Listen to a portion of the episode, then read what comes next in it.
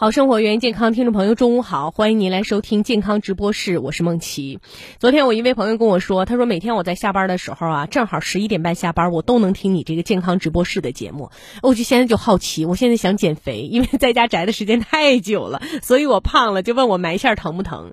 我要说不疼，绝对是糊弄我们收音机前听众朋友哈。这个埋线它会比针灸稍微痛一点儿，然后呢，在埋线的前三天，因为蛋白线没有吸收嘛，所以呢，你在这个穴位上会有一点点。点这个呃热呀，或者是胀啊，就是这种感受。然后等到过后呢，就没有什么了。但是它那个疼痛值跟每一个人的敏感程度不一样，有的人会觉得它特疼，但是对于我来讲，蛋白线吸收的特别快，可能我没觉得怎么痛苦啊，就是这样一回事儿。其实埋线儿呢，这个减肥呀，它只是我们康复科治疗当中的，哎，我怎么说？只是说我起了这个头而已。人家康复科用埋线这种方式，长久的刺激穴位，是帮助咱们这个遇到生理疾病。问题的不是肥胖问题的这个解决哈，呃，这个，所以我起了这头之后，这更多人特别关注这个事儿。通过这个事儿，我也发现了有更多的人去关注自己的健康，因为大家都知道，过度的肥胖对我们身体健康的确是有伤害的。所以当减肥啊，你看我甩掉了十斤肉之后哈，因为本身我不是这个巨胖的人哈，就我甩掉了十斤肉之后，我都感觉自己特别的轻松。所以说今天呢，我们要讲的是跟认知有关哈，这个。节目在我们的这个直播过程中，听众朋友有随时有医疗方面的问题、健康方面问题、常识方面问题，随时打电话，两部热线二四七三九一二二四七三九一四。那么今天为我们做讲解的是来自附属二院康复医学科的孟庆南医生啊，有请孟医生，你好。嗨，你好，梦琪。啊，呃，这个孟医生，今天我们要讲这个认知障碍。我不知道认知障碍是针对于孩子，还是说所有人可能都包含在内呢？呃，这个认知障碍的话，今天我主要讲的就是说，呃，一些呃习得和、习得后，也就是说老年的，或者是中年的，或者是对，或者对，或者是说脑功能受损以后出现的认知障碍。这个全称呢叫。认知知觉功能障碍是吗，孟医生？这个我们认真听一听，然后您一定给我们 这个仔细的讲，因为对于我来说，我以为是孩子这个在发育过程中出现的问题，原来我们中老年人也会出现。呃，对的，这个呢，我想，呃，我在讲这个病之前呢，我想讲一下我跟这个病的渊源。嗯，就是说我是怎么发现的，就是说呢，我呢是。呃，一三年开始开始接触语言和吞咽方面的治疗，就是专门的、专业的去去学习、去治疗语言和吞咽的问题。嗯，然后呢，我刚开始的时候就是没有在乎，或者是没有发现有这个问题，就是有这个认知方面的问题。我只是在乎这个吞咽和语言，因为我进修学习的也是这两大块儿。当我在呃，就是说治疗的过程中，在临床的过程中呢，我会发现我的患者。越来越多的会出现，就是嗯，我治疗这个以外的其他的问题，就是认知方面的问题，特别表现为吞咽障碍的患者。因为我们这个吞咽呢，是我们这个语言组的一个特色的一个项目，就是说它的治疗效果非常的好。嗯，但是，一些单纯的吞咽障碍，我们治疗的效果很好，速度也很快。一般的话，一周呃，甚至呃两周以内，基本上就能给患者解决。但是。有一样有一种患者，就是说他无论我们是怎么给他努力，怎么给他治疗，他仍然不见好转。所以说这个问题就是困扰着我。呃，刚开始的时候我不知道他是因为这个认知障碍导致的这个认知障碍下的吞咽障碍，所以说我很难去解决的。嗯，一直困扰了我好久好久好多年。后来随着医疗的进步啊，越来越多呀，或者说。呃，主任也一直在讲啊，临床医师也一直在讲啊，或者是我经常去学习呀、看报道啊，会发现啊，原来这个患者是认知出现的问题，啊，包括失语症的患者也是，所以说我就会越来越关注这个问题。啊，近些年，就是特别是近两三年，呃，在主任在查房的过程中，会发现，呃，临床中百分之七十的患者都或多或少的存在着认知障碍，所以说呢，我们。主任，我们科室特别就是，呃，把这个认知呃提到了一定的高度啊，然后我就，呃，是一八年我又去进修学习，专门学习了这个认知功能障碍，哦，是这样的。所以说最开始的时候，我们对认知障碍是不了解，说不知道是哪出了问题，它才会出现这个问题。嗯。是的，是的，就是刚开始我也是。这个认知障碍呢，它不单纯说的是影响他的语言呢，影响他的吞咽呢，它也会影响他的这个功能障碍。就是说，打一个最简单的比方，就是说这个关这个患者啊，功能特别的好啊，四肢特别的呃功能恢复的特别好，手也好使，腿也好使，嗯。但是他不能去呃去做一些事情，比如说嗯。就是说，嗯，我们说说你把这个苹果拿来，哎，嗯。就是给他发出了一个指令，但是他不能去完成指令啊，所以说呢，并不是代表他的功能不好，只是他大脑呃得不到有效的信息啊，得到了即时信息以后，他不会去呃统筹啊，我应该伸手抓苹果拿回来，所以说他这一块出现了问题。所以说，即使这个患者的功能所有的功能都没有问题，但是他认知出现了问题啊，他这个统筹出现了问题啊，嗯。他这个解决能力出现了问题，那他什么都不能干，嗯所有的东西都要靠家人。嗯，就是说嗯正常我这个手的功能没有问题，但我想让你拿一个苹果，我就是拿不了。对这个是我就属于拿不了。啊，这个是属于这个呃认知障碍是吧？对的，对的，对的，嗯。就是以呃，就是传统的。我以前在没有学习之前，我也会认为，有一些呆呆的、傻傻的，嗯像一些老年痴呆呀、阿兹海默症的患者，会出现这种啊、认知问题。但是通过系统的学习，我我知道，嗯，只要是脑手脑就是脑部受到损伤以后，都有可能会出现这个认知问题。嗯，这个认知障嗯碍是可以通过、呃什么样的方式能够让他们恢复过来呢？就是刚刚我们讲的，就是你功能上可能好使，比如说你的手是好使的，或者是你正常嗯也能说话，也能够吞咽，但是由于你这个大脑大脑这个不受控制了，不能支配这些这个你的手啊，然后你吞咽呢，你的这个语言啊，对呀然后我们是需要康复的。对呀、是需要康复。这个我是最后一步一定要讲到这个，因为这个是、嗯对很重要的一步。呃，就是说咱们呃，我给你简单嗯那个嗯举个最简单的例子，就是你你看过朋友圈吗？就比如嗯说啊、谁的姥爷丢了啊、我啊，们帮着他寻找。啊我们找找，对，对是是这样的。对对对，就是说经常会出现，就是某某人啊嗯穿着什么样的衣服于几点啊失踪了、嗯失联了，一些老年人，其实这个完全就属于这个认知功能障碍，就是嗯说认知功能障碍受损了以后啊出现的这些问题，所以说、嗯对他丢了，他找不到了，嗯对他是非常危险的，嗯嗯所以说他孟医生，我想这个嗯问你一下呀，就是我特别好奇，嗯那我们我们怎么知道？比如说啊，就是他单独的嗯这个手、这个抓握能力不强了，我怎么知道他是这个嗯器质性病变还是功能性的问题？然后另外就是我们怎么能知道？因为一旦他走丢，说明他之前可能有先兆，但是我们的家人是没注意到的。要是知道他能走丢，那咱们就说不不黑不睡的，咱们也得看着他，不能让他走丢啊。对的对的。就是说我们怎么能知道他得了这种病，或者是确诊？对的。嗯。是的，嗯。这个就是主持人你要问的，我也是刚要解答的，就是说嗯。这个认知障碍呀，它分为轻度、中度和重度。嗯。往往轻度的认知障碍，咱们家里人发现不了。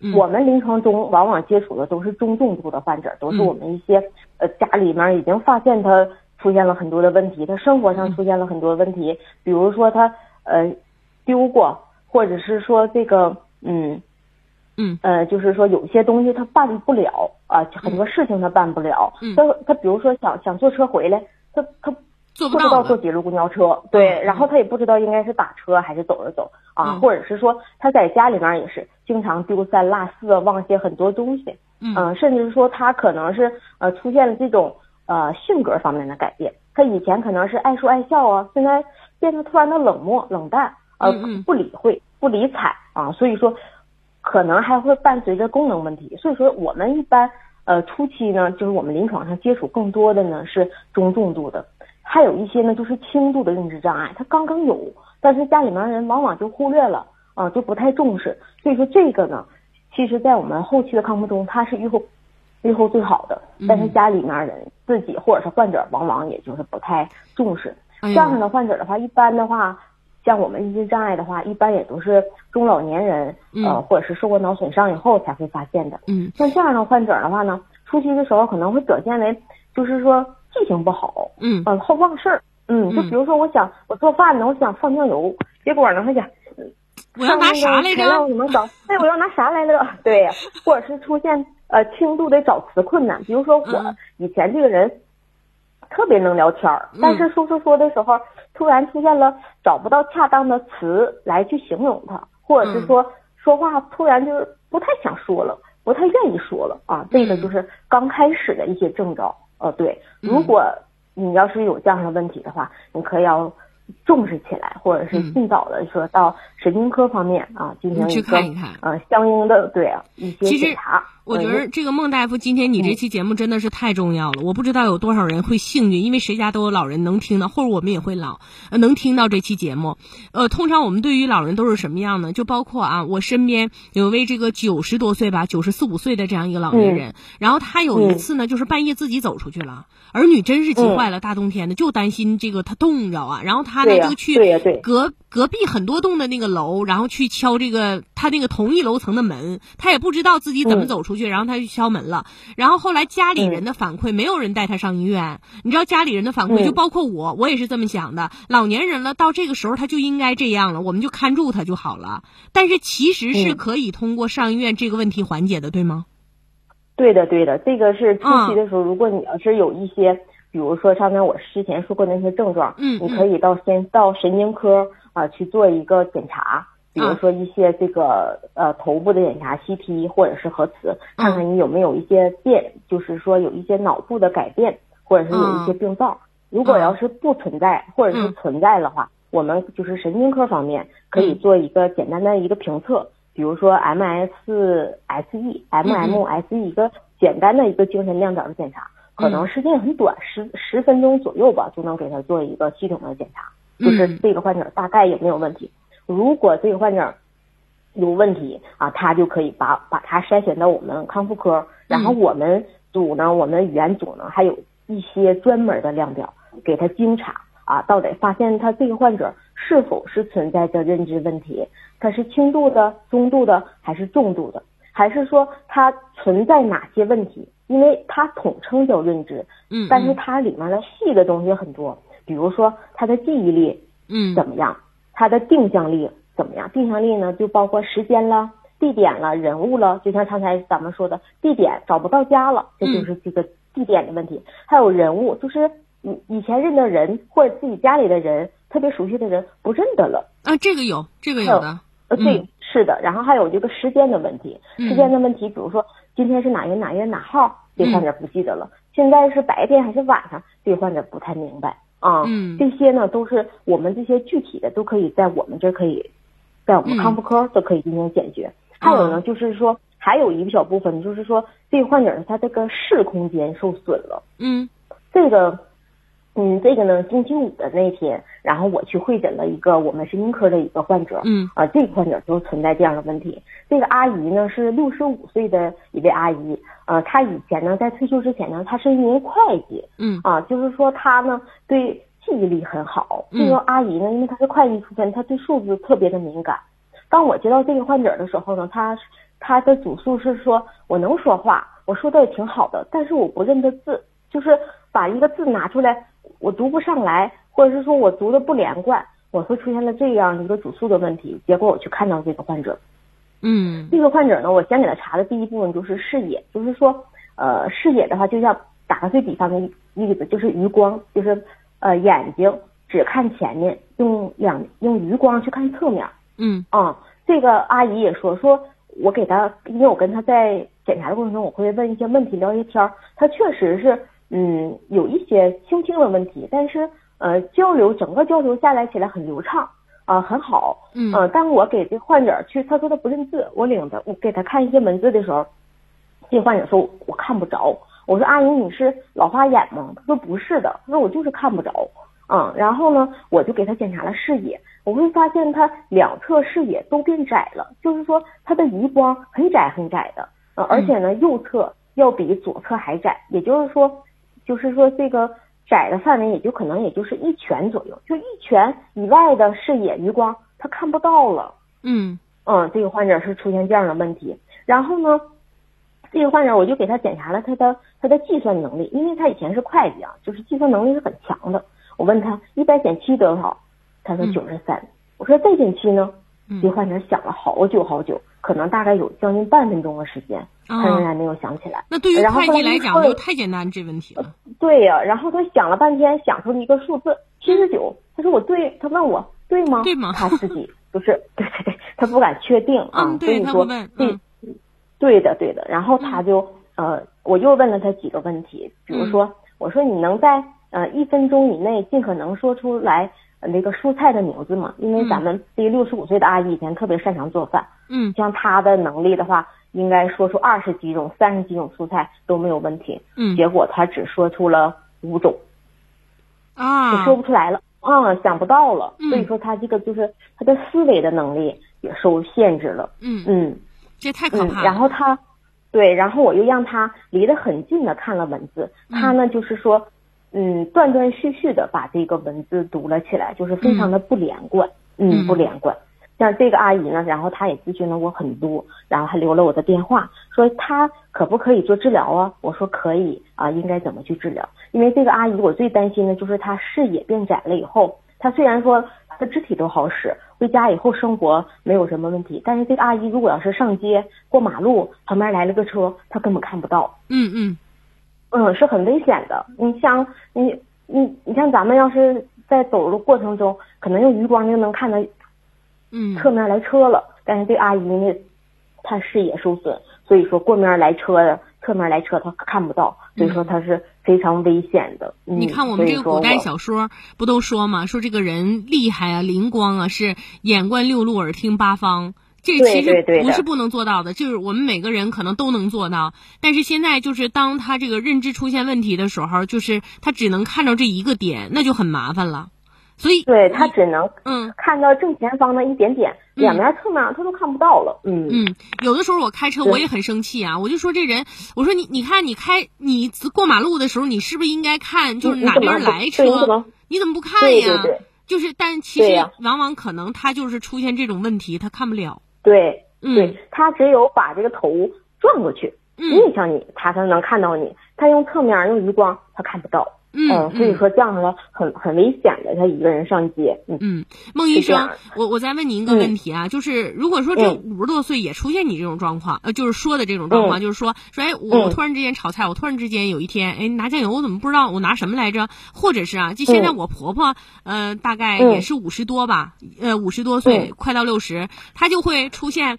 说，哎呀，这她就会回来自己跟我说，她说那个，哎，我今天出去，我这差点丢了。我说，嗯，我说你怎么会丢了呢？他说我就站在那马路口儿，我就不知道，你说应该怎么回去了。然后我们前一阵真拿这事儿当笑话听啊。那你这看来真是嗯容易出现问题。这如果要是有这种前兆，是先到医院的神经科去这个做 CT 是吧？对，做最好是做核磁，核磁核磁会看得见。对对对，先做核磁，啊先做核因为这个。对，因为本来你这个年龄大了的话，他嗯脑部就会出现一些呃退化性的改变，就是不可逆的。嗯，然后啊我们先到神经科，然后先去看，然后再到我们康复科，哎、再去看。啊，那我们到神经嗯科说做核磁，我们说检查哪一项呢？就是直接我们主要是你可以，对你主要是跟神经科的医生嗯去讲你的脑部的变化，你的一些啊忘东忘西呀，或者是经常找不到家呀，或者是说转向嗯啊。啊，孟医生，我我这还有俩问题，还有俩问嗯，题。对，您说就比，如说，有人说这个，如果出现就是那个脑子不灵光的，你比如说我啊，我现在这个嗯看书的理解能力非常好，就是说这一本书你要让嗯我理解、讲述大概意思，我都能讲。但是看书的、嗯呃这个记忆能力，比如说你你把这三段嗯背下来。别说一字嗯不落啊，就是说我们都不要求那么严格，说你把这背下来，这个对我来讲就很难啊。然后有人说吃 DHA 可以缓解这种症状，到底是不是这样的？这个吃什么的倒我不能帮助你，但是就是说这个人这个记忆啊、嗯它是有这个高峰也有下降的。嗯就是说我们一般在青少年的时候，这个嗯记忆力达到高峰，就是记忆力特别的好。就比如说，你看你上初中和高中的时候的记忆的水平，跟嗯现在的记忆水平，你会发现不一样了。嗯那时候记忆力特别的好，你说咱们。呃，为了学习，为了高考啊，会背很多很多的东西，政治、嗯历史、语文会背很多很多东西，你也能记住。嗯但是如果让你现在回头去背，你可能就记不住了。不够好了，或者是记不住了。我以前背东西啊，我以前背东西能达到什么程度啊？就是说，呃，这一本当中是哪一道题，大概书上在多少页啊？这个都能达到。现在我天，你会想这哪本书来着？看没看过？怎么回事？对，就会这样。然后还有，嗯，您说，嗯。您说，您说啊，我说还有一个问题，就有人说，年轻的时候从事脑力工作者，到老了之后，他痴呆，就是那个阿尔茨海默症的，就是那种症状会更强烈，会吗？对的，会的，会的。哎呦我天哪！我要种 地。因为你这个。呃，有一部分的资料会说，确实会出现这样的。我们在临床中也会发现这样。但是其实如果要是排除阿尔茨海默症的话，我在临床中也会发现，比如说一些以前文艺比较发达的，就是发育比较好的，呃，比较有天赋的，比如说唱歌了、跳舞了、音乐了。如果你这些水平方面非常好，而且你的文化素质、文化背景也好，这样的患者往往要比这个。什么都不会的普通老百姓，他的愈后要好，啊，就是治愈恢复的状态要好。对对对，但是患得的患得的这个概率稍会高，有文献记载是吧？对对对，他这个就是获得的高，但是他恢复的相对来说要也比什么都不会的恢复的要快。听完您这期节目，我和我们导播我们俩疯了。因为我以前有一个患者，就是 他，他我接到的的时候，他是一个重度的失语症，完全进行失语，嗯嗯，然后他的认知也是很严，对，而且他这个认知也是很严重的。我本来是打算，我认为这个患者顶天也就是能做两次到三次的训练，嗯，他就不能再来了，嗯，结果呢，这个患者呢，就是说他以前就是没生病之前，他是特别的喜欢唱歌跳舞，还有一些。呃，文艺方面，比如说弹琴了、二胡了等等这些东西，他没有人教过他，他就是自己喜欢，然后自己做的也特别好。他是他们单位的一个文艺骨干。嗯。然后后来呢，我才我我我我是后来给他做一段训练以后才知，我我认为这个像我因为常年接这样患者，我认这么重的患者，他做不过三次就不做了。结果这个患者他只一直愿意来，一直愿意做这个训练，而且呢，你会发现，呃，他一天比一天好，进步的特别的快。后来等着聊天的过程中，我给他看一些图片的过程中，他对一些乐器，哎，他就莫名的兴奋，嗯，他就想说，但是他说不上来。后来我跟他就是他爱人聊天的时候，我我才知道，就是他这个文艺方面特别擅长。嗯，我也发现很多患者都是，就是他们文艺方面等等很多擅长，或者是说，就是在生病之前他们学历很高啊，这样的患者的话，其实他恢复的。效果来说会更好更好一些是吧？啊，哎呦，真的，孟医生，我觉得你都可以来一个系列，就是今天讲这个，我觉得是跟我们每一个人都有关，至少是跟每一个家庭有关。这些症状就是我们不论是多大年纪的，刚开始我以为您进来是说孩子的事儿，认知障碍，然后后来我发现不是中老年，跟我远去了。然后我们导播就开始很 很惊讶的听着这个节目，说着说着，我现在感觉我也有可能了，就是这个其实呃，剩几分钟的时。时间，呃，您您告诉我们，这个咱们这个康复科都通过什么手段来治疗啊？哎，这个是您问到的关键。这个呢，我非常要感谢的就是我们医院，呃，非常支持我们科室，然后为我们科花重资进了一台认知功能障碍的设备。这个机器呢，它是咱们现在全省，嗯，不能说唯一吧，好像是，嗯。嗯，油田医院好像有一台，嗯啊，但是我们是第二台，但是我们这个现在是系统更新的是最新最全的一个版本，啊，它呢是同中国康复研究中心认知科同步的一个，嗯，认知功能障碍的一个训练的一个嗯平台一个系统，它呢里面有评定，就是说你有什么问题，这个这个机器可以帮你评定出来，然后还有训练，就是相应的模块。比如说，我们给他评定完了以后，觉得他记忆力有问题，他定向力有问题，还是空间有问题，我们都根据他相应的模块给他进行治疗。嗯，而且这个模块呢，它一般都是呃动态的，有声音的，有颜色的，就像像咱们咱们打游戏一样，就是特别的有趣儿，而且它还有一些音乐啊等等等等。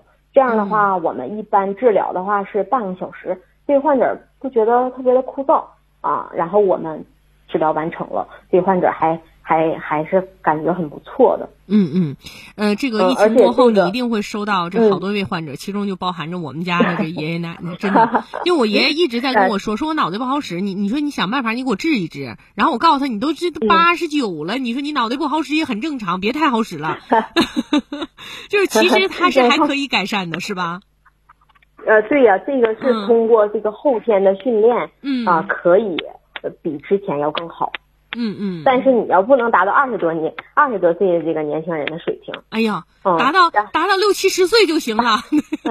就是说，我们通过这些后天的训练是，往往是说可以改善一些的。嗯嗯嗯，太好。还有就是我们这个，就是说我们这个机器啊，就是说我们每一个患者，我给他选择了相应的模块以后，它可以储存记忆，就是储存你的模块。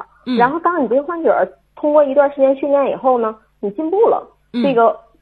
机器呢，它会自主的啊上升，会更难一些，嗯，是这样的。而且我们还会鼓励患者是自主去操作这台机器，就我们治疗师只是在旁边的辅助啊，从头到尾尽量都让患者自己去完成。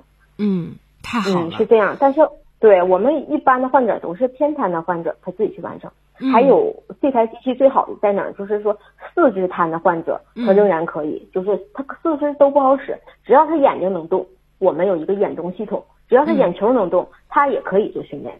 嗯啊，孟医生，我觉得今天先进的就是在这儿。嗯，我觉得今天我的话有点密，但是我我真是的，我面对你讲这问题，我有太多的问题要说了。下次您接着还讲这个问题吧。就是我不知道下一次什么时候排到您班儿，但是下一次你一定还给我们讲，因为就是因为您这个工作，您好奇的一点，然后你作为医生，呃，您把这么好的这个机器和医疗技术引引过来了之后，你知道有多少人听到我们这期节目之后，他可能真的做这个认知的训练了，然后他就预防了，或者是防止他走丢了。